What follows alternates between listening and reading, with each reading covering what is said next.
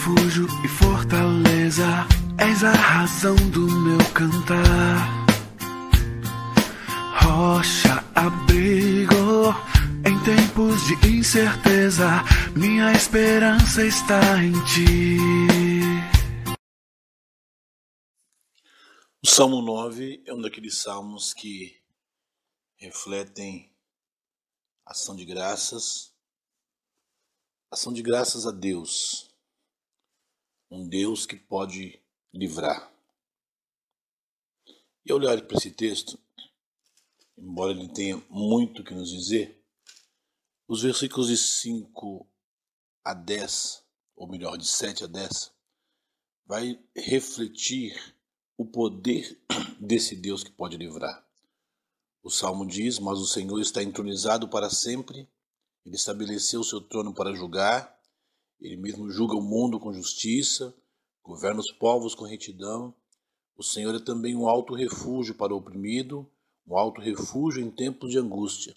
Os que conhecem teu nome confiam em ti, porque tu, Senhor, não decepcionas os que te buscam. Que verdades maravilhosas!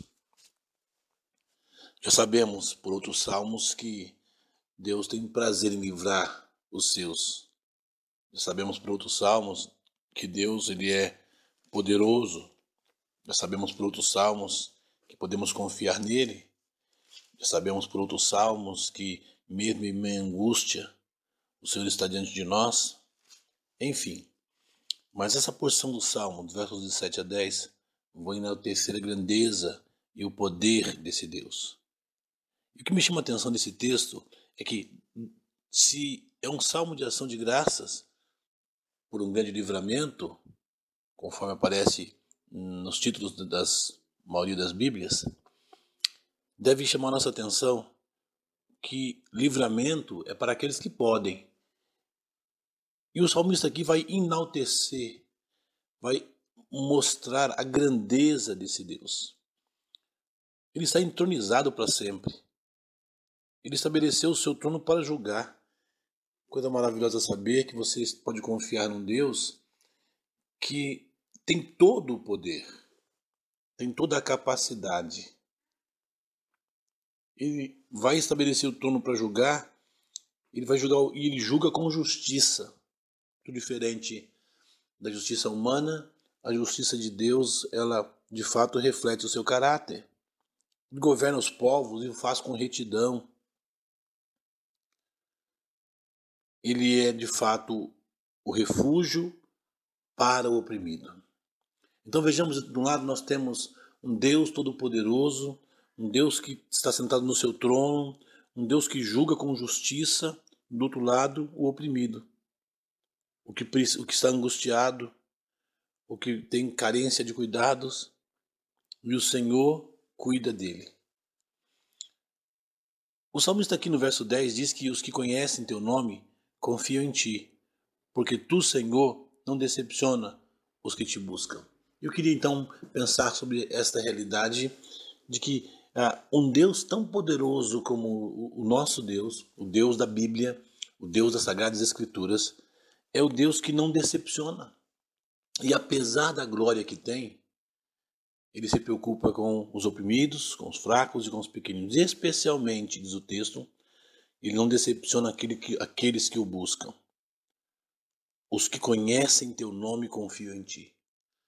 Nós podemos confiar nesse Deus, repito, apesar da sua grandeza.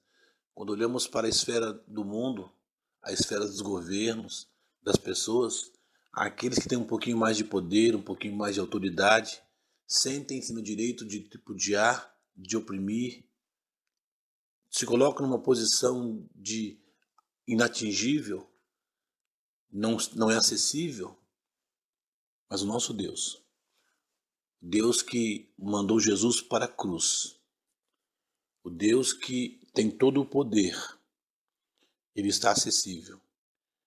Os que conhecem teu nome confiam em ti. A nossa confiança está nesse Deus, porque ele não nos decepciona. Não, não nos decepcionar não significa que nós teremos absolutamente tudo o que a gente quer. No estalar de dedos as coisas vão acontecer, como a varinha de condão, a síndrome de Harry Potter. Não. Nós confiamos num Deus que governa. O texto diz que ele julga com justiça. Ele governa todas as coisas. Está entronizado para sempre. Então podemos confiar nesse Deus. Aqueles que confiam, de novo ele diz, aqueles, aqueles que confiam, aqueles que entendem o seu poder, aqueles que amam a glória do Senhor, esses nunca serão decepcionados, porque Deus ele vem ao encontro do oprimido, daquele que o busca. Nesta, nesse dia pense sobre isso. Pense como você pode buscar o Senhor. Pense como você não será decepcionado pelo Senhor, porque Deus nunca nos decepciona. Que essa seja uma verdade para esse dia.